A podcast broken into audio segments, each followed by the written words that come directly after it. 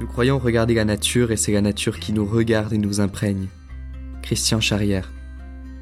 Le monde qui nous entoure fait en sorte que la beauté de nos montagnes ne trouve pas d'écho dans l'existence quotidienne. Herman Bull, alpiniste.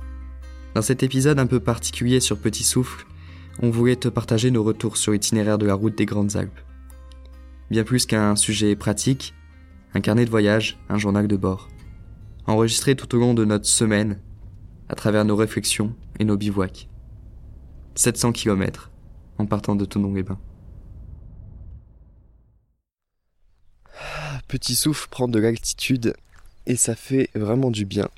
J'ai hâte de te parler dans un, dans un épisode consacré uniquement à ça, de, du monde du bivouac, enfin de l'expérience de, de, faire du bivouac, parce que c'est vraiment, euh, c'est vraiment un repos euh, extraordinaire. Parce que je t'avais fait un épisode sur euh, la fatigue, fatigue mentale, fatigue physique, et les différents types de repos qu'on pouvait prendre. Et c'est vrai que mettre une différence dans les fatigues, en faisant une sorte de classification un petit peu basique entre le physique et le mental, parfois ça peut être un petit peu euh, trop simplifié peut-être. Et c'est pour ça que j'aimerais te faire un épisode consacré uniquement à cette expérience du bivouac. Donc de partir et de camper en pleine nature. Parce que c'est l'une des expériences que je trouve les plus... qui permet le plus de se ressourcer. Et même si, si on fatigue, hein, parce que c'est pas si facile de dormir comme ça dehors, de bien se reposer il y a vraiment un, vide qu'on se fait dans la tête. Et là, je te parle depuis euh, le Cormet du Roseland. C'est à, peu près à 2100 mètres d'altitude, en tout cas à l'endroit où on est. En plein dans les Alpes. Et avec un ami qui s'appelle Thomas, on s'est lancé dans un road trip d'à peu près 700 km. Un road trip qui part de Tonon-les-Bains, à côté du, du lac Léman, pour finir sur la côte méditerranéenne, avec un passage par, euh, par Menton et une sorte d'arrivée euh, officielle à Nice. 700 km, la route des Grandes Alpes. C'est 18 cols en tout, euh, parmi les plus mythiques, on va dire, des Alpes. Et c'est voilà une expérience qu'on voulait se faire, une expérience donc de bivouac, un joli road trip en voiture, nous qui aimons bien rouler comme ça sur des routes sympas. Et là voilà, on vient de se lever, je t'avais fait une sorte de petite introduction euh, la veille, hier soir, mais euh, la fatigue commençait à se faire vraiment sentir. On s'était installé et, et là voilà, là je te parle depuis un cadre extraordinaire, je crois. Il n'y a pas plus, il a pas plus beau en fait, tout simplement. On a la plus belle des chambres, la plus belle des vues, les plus belles couleurs. On a de la chance, il fait plutôt beau là. Et je vais éviter de, de trop perdre de temps parce qu'il y aura beaucoup de choses à dire, mais en gros cet épisode va être consacré à une sorte de, carnet de bord, carnet de voyage, de toute cette petite semaine qui va durer à peu près 5 euh, jours, 4 jours. Et, euh, et voilà, donc euh, là je vais aller rejoindre, je vais aller rejoindre Thomas pour qu'il puisse participer et contribuer à cet épisode. Et on va pouvoir te raconter déjà bah, cette première étape qu'on a fait, donc de, de Tonon-les-Bains jusqu'ici, jusqu'au Cormet du Roseland. Et voilà, je vais aller le rejoindre. Il est à côté de la tente, là on vient de prendre un, un petit déj avec un magnifique soleil et un ciel bleu extraordinaire, ce qui n'était pas le cas cette nuit. Thomas, cette expérience, le bivouac, pourquoi, euh, pourquoi on fait ça pour toi? Parce que j'essaie de, d'expliquer que d'un point de vue, euh, je parlais de la fatigue la dernière fois comme étant quelque chose d'assez séparé entre fatigue physique, fatigue euh, mentale, mais on voit avec le bivouac que on se fatigue à la fois physiquement et mentalement, mais pourtant on, se ressource. Et ça, c'est quand même le meilleur des repos d'une certaine manière, parce qu'on fatigue certaines choses sur nous, mais on, se ressource et on fait un grand vide dans notre tête, non, tu trouves pas? De toute façon, on se met à un, rythme qui est complètement naturel. Donc tu, tu suis le soleil, tu te couches à l'heure à laquelle il se couche, tu te lèves à l'heure à laquelle il se lève. Au final, ça te fait pas des nuits trop courtes, euh, ça te fait pas des nuits trop longues non plus qui te servent à rien et qui parfois te fatiguent plus qu'autre chose, qui t'endorment pour la journée. Donc franchement, on est bien sur un bon rythme qui, Qui, te vide parce qu'il n'y a rien d'autre à, quoi penser à part ce, ce que tu vois, Mais oui, c'est vrai que là, on a, j'ai oublié de préciser, mais là, l'endroit où on est, on n'a absolument aucun réseau. Ouais. C'est quand même assez impressionnant. euh. C'est quelque chose sur le coup qui, qui peut faire peur aussi, parce qu'on pourrait se dire c'est assez inconscient de, d'aller bivouaquer à un endroit où on n'a pas forcément de réseau. Mais je pense que c'est surtout dans notre tête, c'est, c'est qu'on est, on, a, on retrouve plus ce qu'on a dans notre zone de confort, et ça, euh, sur le coup, ça peut être compliqué. Même si on recherche ça, ça peut être compliqué. Euh, là, par exemple, un, truc assez anodin, mais juste pour regarder la météo. Du coup, on savait pas. Mais est-ce que c'était pas le mieux qu'on ne sache pas qu'aujourd'hui il allait faire magnifique alors qu'hier soir euh, il faisait assez nuageux, quoi? Et carrément, et puis l'avantage de passer par la route des Grandes Alpes, enfin de commencer par un bivouac, euh, semi-bivouac parce qu'on est en voiture, c'est que ça permet de se détacher plus doucement pour ceux qui, qui ont peur, par exemple, qui auraient peur. Nous, on a choisi ça plutôt par rapport à l'avantage enfin, d'être en voiture. Nous, on aime rouler et profiter des deux en même temps de l'aspect bivouac, nature et en même temps de l'aspect voiture. Après, ça permet aussi de se détacher euh, plus doucement pour ceux qui ont peur, parce qu'il y a la sécurité, la route n'est pas loin, la voiture n'est pas loin, Mm. toujours pas, pas loin, sans- mais sans pour autant être juste à côté. On est facilement coupé de le- du reste du monde en prenant la tente et en allant plus haut dans les hauteurs. Ouais, c'est sûr. Bon, vu on a, vu on a mis la voiture, on serait pas, on peut pas partir en urgence non plus. On essaie un petit peu de la rapprocher. à- On a pris un chemin en fait qui, qui était assez euh, sur sa, sur la fin, euh, assez euh, rocailleux et difficile, difficile pour progresser quoi. Mais ouais, c'est vrai que on, on est, à, on est, on est à la fois loin de tout et en même temps, voilà, on n'est pas là en randonnée. On a la voiture pas loin et la civilisation pas très loin, on va dire. voilà, ouais. Mais bon, pour, euh, pour continuer, du coup, pour euh, l'objet de, de cet épisode, c'est quand même de parler, on va dire, surtout de la route des Grandes Alpes et de ce qu'on en retient un petit peu au quotidien, qu'on essaye un petit peu de parler euh, chaque jour, de ce qu'on a vu, de ce qu'on a vu d'intéressant, de ce qu'on a vu qui pourrait ne pas forcément être connu. Là, euh, donc hier, on est parti de Tonon-les-Bains, au lac Léman. On est parti donc jusqu'ici, jusqu'au Cormet du Roseland. On a fait quoi dans les 80 km, un truc comme ça? Je pense que sur la route des Grandes Alpes, on a bien fait 100. Ouais, entre 80 et 100 km Ouais, déjà. 80, 100 km avec euh, en gros trois cols. Ici le Cormet, qui est un col du coup, euh, qui est un col à 1968 mètres. Et euh, on a fait quoi d'autre? On a fait les Aravis. On a commencé par le col de la Colombière, qui est un col assez typique quand même. Ouais, ouais, il est assez connu. Et, et bah, ici le Cormet, c'est intéressant parce que ça fait vraiment, on va dire d'une certaine manière, assez haute montagne. Euh, la Colombière, col de la Colombière, c'est vraiment, euh, pour moi, c'est même pas forcément le col alpin, c'est le col assez euh, pyrénéen. Parce qu'il fait très. il est assez bas, il est à 1600 mètres. Il fait vraiment assez, comment dire, assez intime, assez, euh, assez petit et euh, tout en étant euh, assez bas en montagne. C'est pas un paysage grandiose tout autour, mais il y a cette petite ambiance déjà assez chaleureuse, il y a pas mal de voitures, il y a, y a deux, trois restaurants sur le côté. Et ouais, moi c'est celui que sur le coup que j'ai préféré, ou en tout cas ça a été le premier, donc forcément, c'est bon, tu te dis on est en montagne, c'est bon. Bah, ce col-là, il nous a fait un peu basculer, bah, Ouais. complètement basculer dans... depuis un paysage plus ou moins urbain en passant de Ton- Tonon et commençant la route des Grandes Alpes, où c'était pas très alpin, il y avait une forêt, une belle forêt, la, la rivière à côté, euh, je sais plus son nom, c'était là.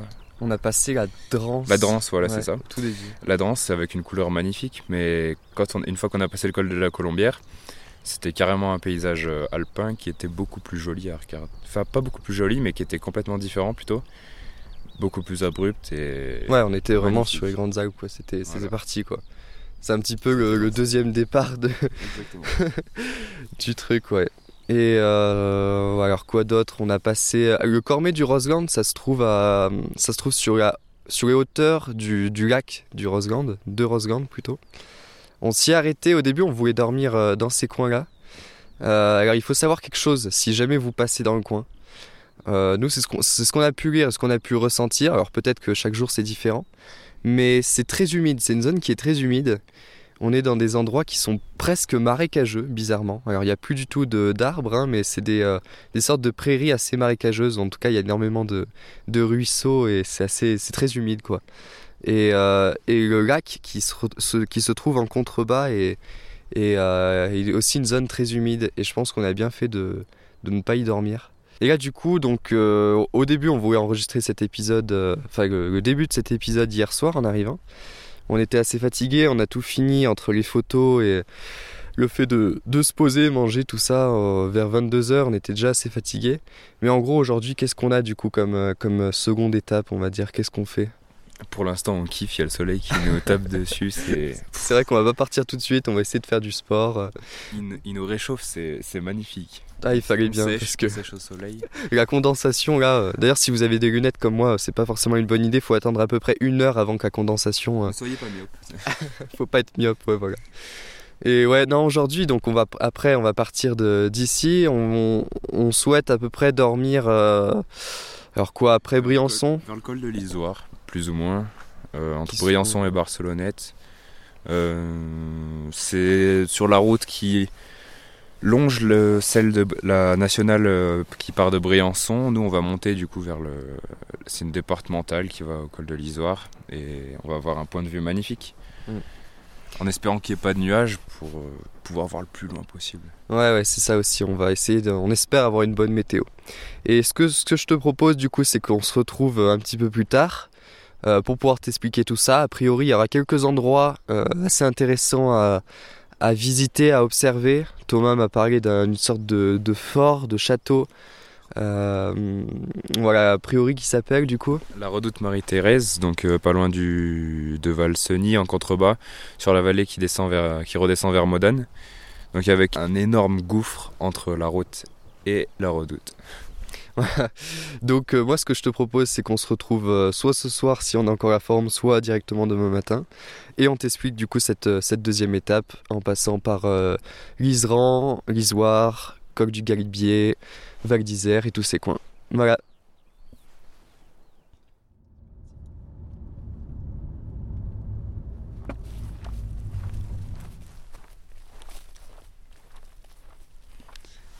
C'est exactement ça, c'est fin du jour 2 en plus. Fin du jour 2, fin de l'étape du jour. C'est bon, on vient d'arriver à, au col de, de l'Isoire. Un petit peu plus haut qu'hier, du coup, on est à 2360 mètres à peu près.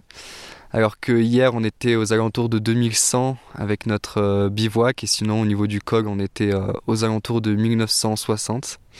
Voilà, on vient d'arriver euh, et, on est posé à un endroit qui est, différent d'hier, mais qui est tout aussi agréable, voire peut-être plus agréable. Peut-être que Thomas, toi, tu veux dire quelque chose pour expliquer un petit peu où on est? La notion d'agréable Bah, déjà, on est au, au col de l'Isoire. On est un peu en dessous du col de l'Isoire parce que c'est compliqué de dormir sur ce col, étant donné que c'est une bascule un peu rocailleuse. On s'est positionné avant, en venant de Briançon, il y a beaucoup d'endroits sympas avec des prairies. Il faut juste trouver, essayer de trouver un endroit sans cailloux, ce qui n'est pas le plus facile, mais. c'est vrai que c'est pas le plus facile. Ça devrait euh. pas prendre trop de temps. L'avantage de ce coin-là par rapport à celui d'hier soir, c'est que c'est sec. On n'a aussi pas de nuages. Euh, pour l'instant, ça a l'air cool, à part les cailloux qui sont par terre. Ouais, c'est vrai que c'est assez rocailleux, comme on dit. C'est à la fois très. Alors là, en gros, on a la limite donc des arbres, de la forêt du côté un petit peu plus prairie. On a de l'herbe, mais il y a ce côté euh, un petit peu chute, euh, chute de pierre venant de, du, massif à côté.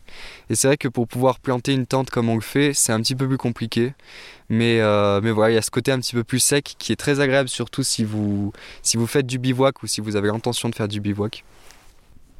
du coup, alors l'étape du jour, on est parti donc de ce matin du, Cormet de, de Roseland et aujourd'hui au coq d'Isoire, ce soir au coq d'Isoire, on a fait quoi? On a fait dans les euh, au moins 100 km, je pense. Et, euh, et on s'attendait pas, à vrai dire, vraiment à une étape euh, à la fois aussi longue et surtout aussi, aussi comment dire, bah, un petit peu rude, surtout pour le moteur, parce que en gros, c'est la portion du, de la route des Grandes Alpes qui est la plus haute en altitude.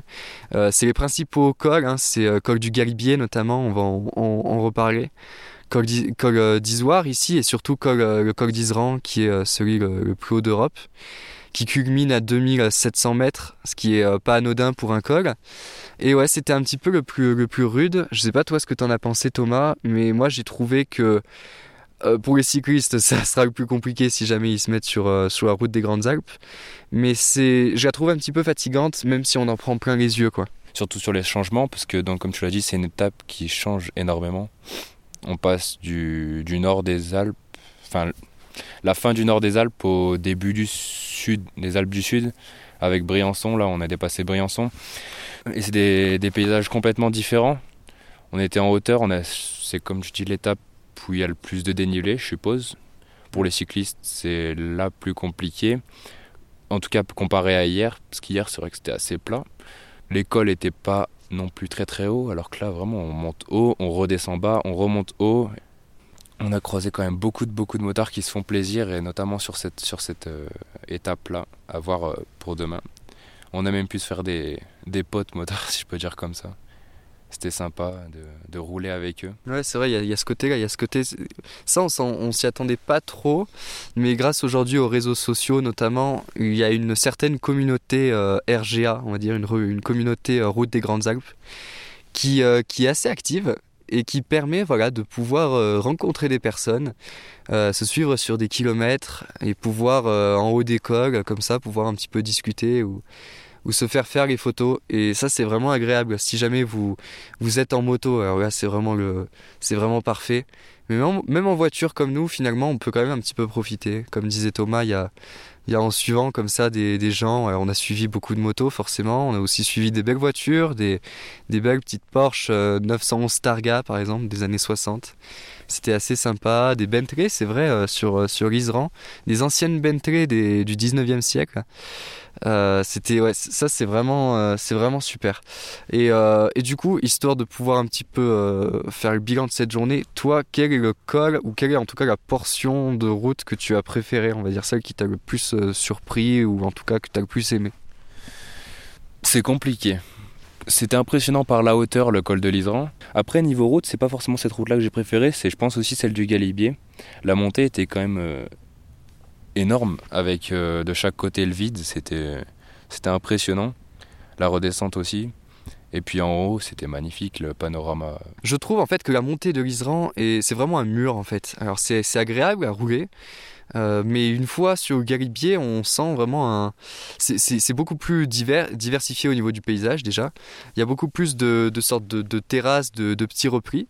Et la montée fait beaucoup moins peut-être euh, verticale. Et moi, je l'ai vraiment aimé. Les paysages tout autour, c'est extraordinaire. Et je m'attendais, franchement, je m'attendais pas à ça du tout. Et euh, ça, promet, ça promet vraiment par rapport au. Moi, le, premier, ça restera pour moi le Cormet du, du Roseland. Je sais pas pourquoi, je l'ai trouvé vraiment assez surprenant parce que c'est pas le, col où, où, voilà, où on monte et une fois arrivé en haut, on redescend directement. Là-bas, c'est beaucoup plus une sorte de, de, de, petits, euh, de petit espace, de petits plateaux en fait, entre guillemets. C'est ça, pas très populaire. Ouais, en plus pas très populaire, pas du tout construit et euh, on se sent vraiment à la sauvage. Et ouais, pour, pour finir après voilà, euh, ici l'Isoire, euh, c'est beaucoup plus enclavé. En tout cas, le col fait beaucoup plus enclavé. Mais tout autour, finalement, en cherchant un petit peu, en marchant un petit peu, on peut trouver des endroits assez sympas. Et, et si jamais vous passez, que vous cherchez un endroit, il y a aussi le refuge du Napoléon qui se, trouve juste à côté. Ça permet de pouvoir passer une nuit avec une vue assez, assez extraordinaire, je pense. Et voilà, tout en haut d'un col, donc à plus de 2000 mètres. Et du coup, demain, ce qui nous attend, euh, c'est le Mercantour, c'est ça? En tout cas, c'est les Alpes un petit peu plus du sud. Et, moi, j'ai hâte de voir personnellement, parce que déjà sur la carte, en traçant, euh, en tout cas en regardant l'itinéraire, j'avais comme un sentiment que bah déjà c'est des endroits que je connais beaucoup moins et qui seront certainement beaucoup plus beaucoup moins habités, peut-être plus naturels, un petit peu moins euh, le côté le côté de la grosse montée, de la grosse descente comme on a pu le voir. Parce que mine de rien, l'étape d'aujourd'hui, il faut le savoir, hein, mais c'est certainement aussi l'étape où on est le plus dans des vallées. Euh, on, passe bien sûr à deux fois à plus de 2500 mètres, mais en même temps, on est dans pas mal de vallées, que ce soit la vallée de, de Saint-Jean-de-Maurienne, Briançon. Il y a pas mal d'endroits où, on passe par la ville.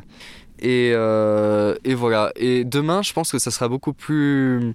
Ça sera des plus petites vallées, beaucoup plus en hauteur, sans être, euh, sans être très haut en altitude. Et j'ai vraiment hâte de voir ça avant, avant du coup après-demain où on arrivera du côté de Menton et sur la côte. Où est-ce qu'on dormira demain On sait pas encore, on verra. on improvisera. on improvisera hein, comme d'habitude. un petit, sympa. truc sympa.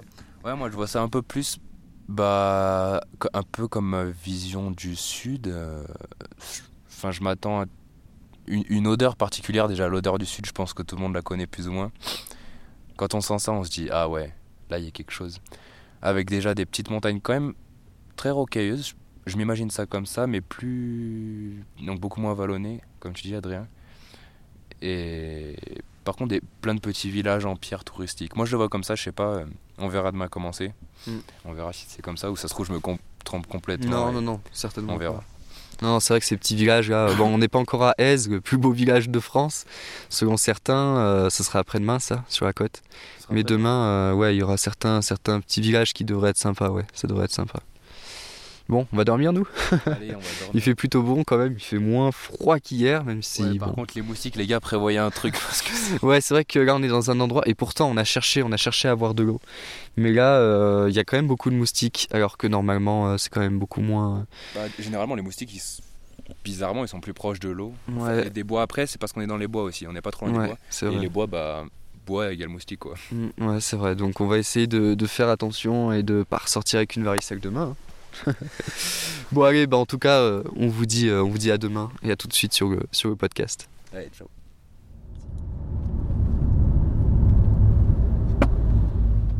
Pour préparer la route des Grandes Alpes en bivouac, nous avions planifié avec Thomas des tronçons de route pour nous arrêter le soir. La tâche consistait à choisir un lieu qui soit intéressant pour y passer la nuit, tout en équilibrant la distance parcourue sur chacune de nos étapes. Cormet de Roseland le premier jour, Col d'Isoire le second, et pour l'étape du jour, un arrêt après Saint-Sauveur-sur-Tinée et les gorges du Daluy. Finalement, la météo fut capricieuse passé 18 heures, nous obligeant à continuer sur l'itinéraire initialement prévu pour le lendemain. En plein milieu d'un brouillard plutôt épais, on a décidé de planter la tente en haut d'un col mythique, celui du Turini. Voilà, l'étape du jour est terminée. L'étape 3 vient de se finir. On est au col de Terini. Euh, C'était pas du tout prévu, à vrai dire, un petit peu comme euh, la plupart des choses pendant cette étape 3. Comme tu as pu l'entendre, on est parti euh, ce matin du col d'Isoire. Un col qui était encore très alpin, n'empêche, et encore assez haut. On était à plus de 2000 mètres d'altitude. Et là, ce soir, on se retrouve à, à 1000 mètres de moins dans un itinéraire qui aura été bien différent que, celui qu'on pouvait, euh, pouvait un petit peu euh, s'imaginer. Avec Thomas, on connaissait pas du tout. Et, euh, et à vrai dire, on s'attendait peut-être un petit peu à autre chose. Et cette étape 3, moi, ce que je te propose, c'est qu'on en parle dès demain matin. Parce qu'on est arrivé un petit peu tard ce soir. On a dû un petit peu tourner, tourner pour trouver un endroit où pouvoir bivouaquer. Et la météo n'est pas vraiment avec nous, malgré le fait qu'il n'y ait absolument pas de vent et que la température soit peut-être plus agréable que ce qu'elle était à des altitudes supérieures. On a un brouillard assez épais, une situation un petit peu euh, particulière. Et on va, on va se poser, et moi ce que je te propose c'est que dès demain, dès, euh, dès tout à l'heure, on discute de cette étape 3, des intérêts qu'elle a quand on est euh, en voiture, en moto, en vélo ou qu'on vient par exemple pour le tourisme. On va parler du col de la Cayolle, de l'itinéraire bis, on va dire, de la route la plus haute d'Europe. Et voilà, on va parler de tout ça sur euh, l'itinéraire de la route des Grandes Alpes. Et moi, je te dis à demain.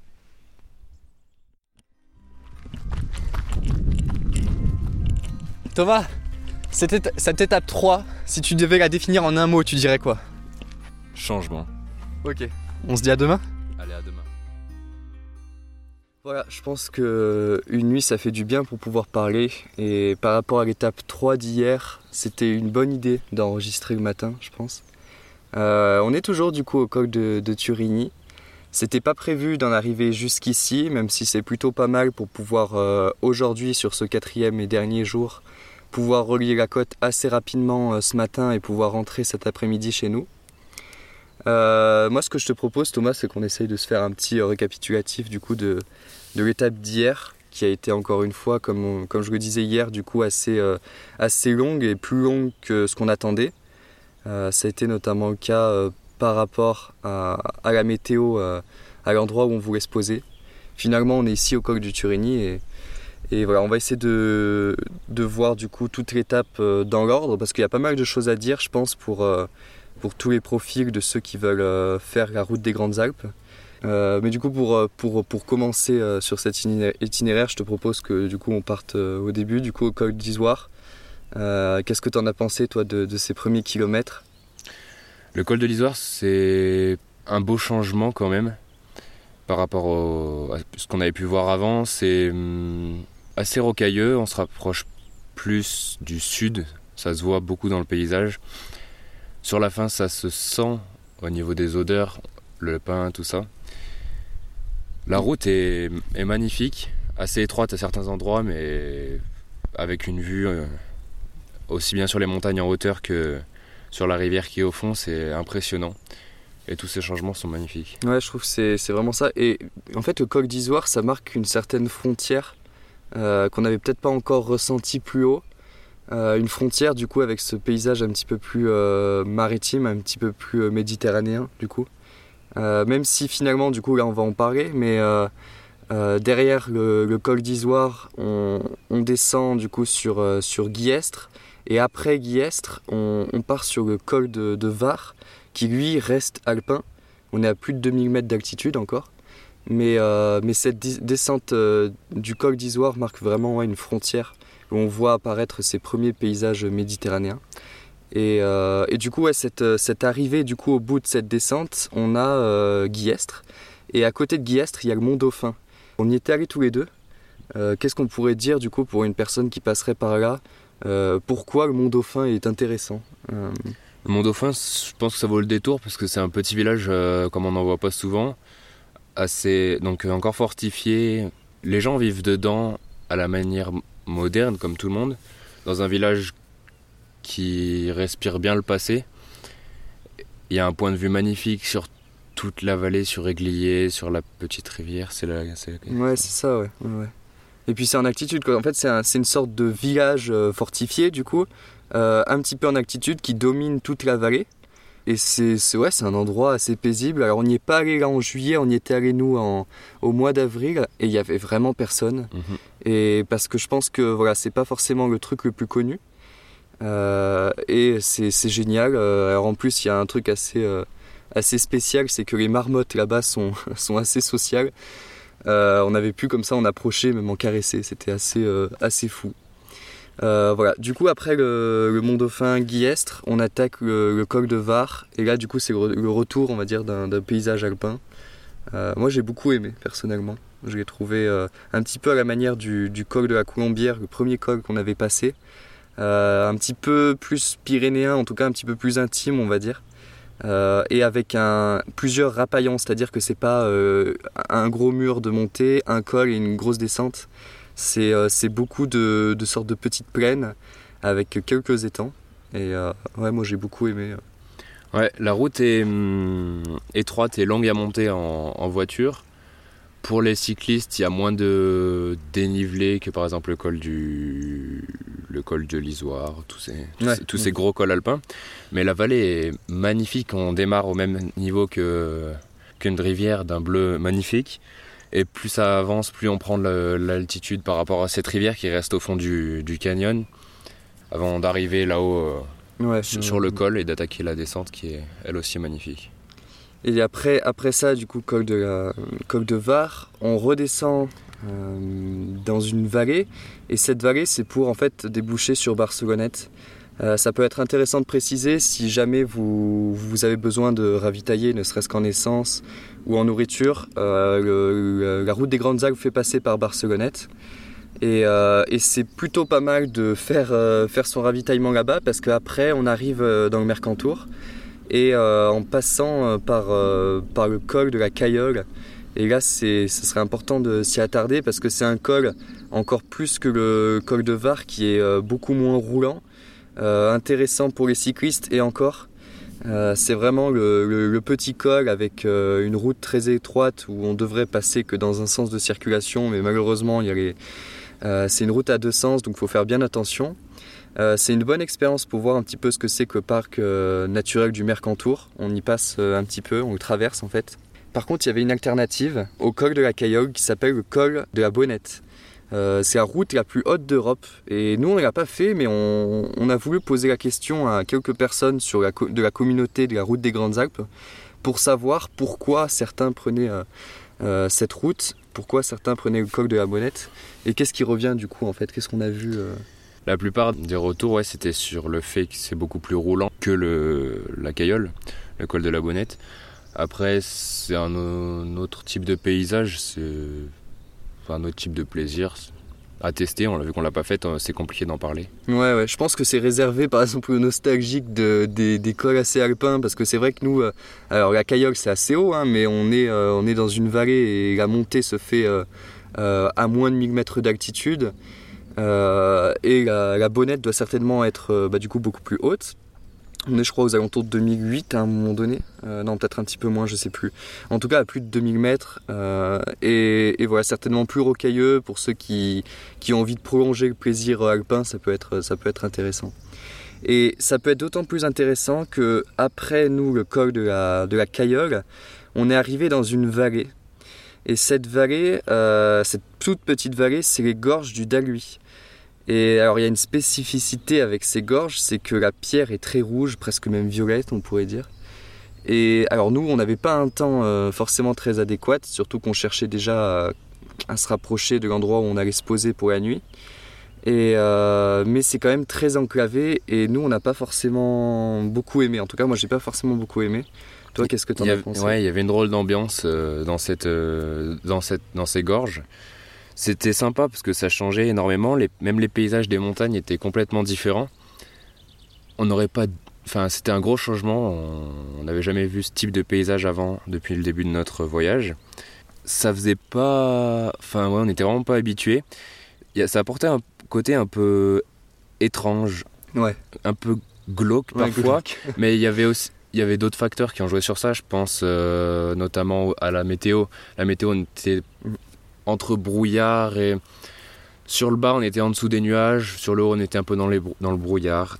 Ouais, ça, particulier. Ouais. ça rajoutait une sensation d'enfermement un peu. Et puis, on était surtout, je pense, aussi fatigué un peu après. Ouais, et puis, de rien, fait, on roule beaucoup. On roule beaucoup, ouais. Toute la journée, ça fatigue. En voiture, euh, ouais, ça endort de. Et puis je pense qu'on avait cette impression de ne pas forcément avancer parce que c'est vrai que mine de rien c'est assez long, ça, on passe de, Guillaume jusqu'à euh, pour aller direction Saint-Martin de Vésubie.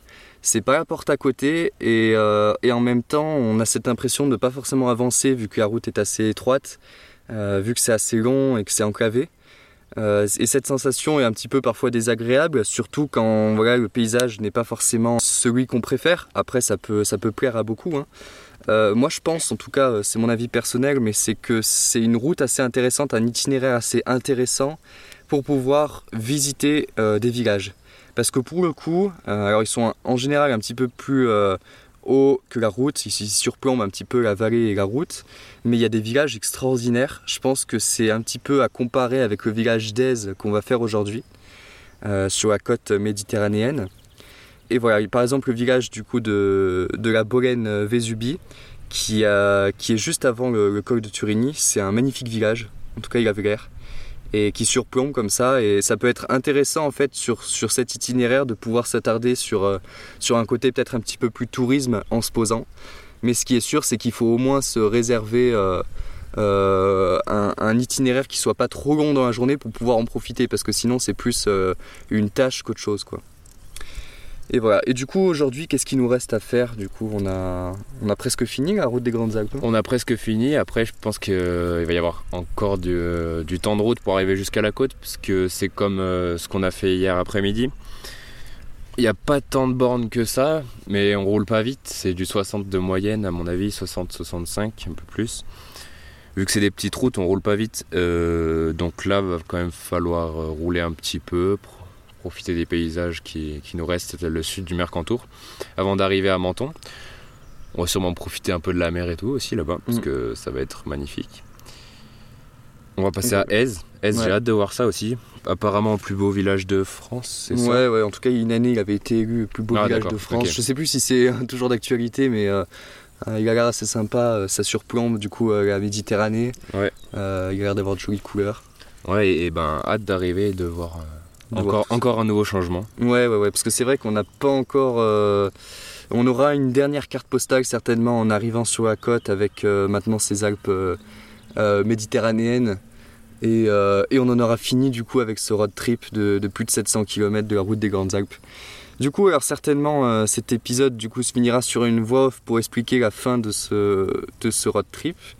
Et, et voilà, mais en tout cas, toi d'une façon générale, Qu'est-ce que tu en as pensé de, ce road trip et, euh, Ouais, qu'est-ce que tu en as pensé d'une manière générale? Qu'est-ce qui te vient à l'esprit euh, comme ça? Ce que j'ai énormément aimé, c'était les changements, la diversité des paysages. C'était juste impressionnant et le fait de se retrouver seul aussi dans la montagne. Mm. Parfois, on redescend sur des villes, c'est sympa, de- enfin c'est pratique, on va dire, pour faire, euh, pour faire le plein, mais c'est bien moins agréable que de rouler sur, euh, sur les routes de montagne et profiter des paysages. Ok, ouais. Moi, je, je, bah, je pense que c'est un petit peu la même chose que toi, c'est cette diversité qui, qui est géniale, quoi, parce que c'est une bonne initiation peut-être à ce que sont les Alpes. Euh, du coup, ça plaira énormément aux étrangers. Les Alpes françaises en tout cas. Euh, oui, les Alpes françaises, bien sûr. Euh, ça plaira énormément aux étrangers et pour ceux qui habitent en France, peut-être qui ne connaîtraient pas d'une façon générale les Alpes, mais surtout pour les, pour les rouleurs, quoi, en fait, pour ceux qui ont envie de se balader. Alors en moto, c'est parfait. En voiture, c'est super intéressant aussi. Et, euh, et pour les plus sportifs d'entre nous, en vélo, ça doit, ça doit se tenter. Euh, je pense qu'à la fin, t'as plus vraiment de jambes.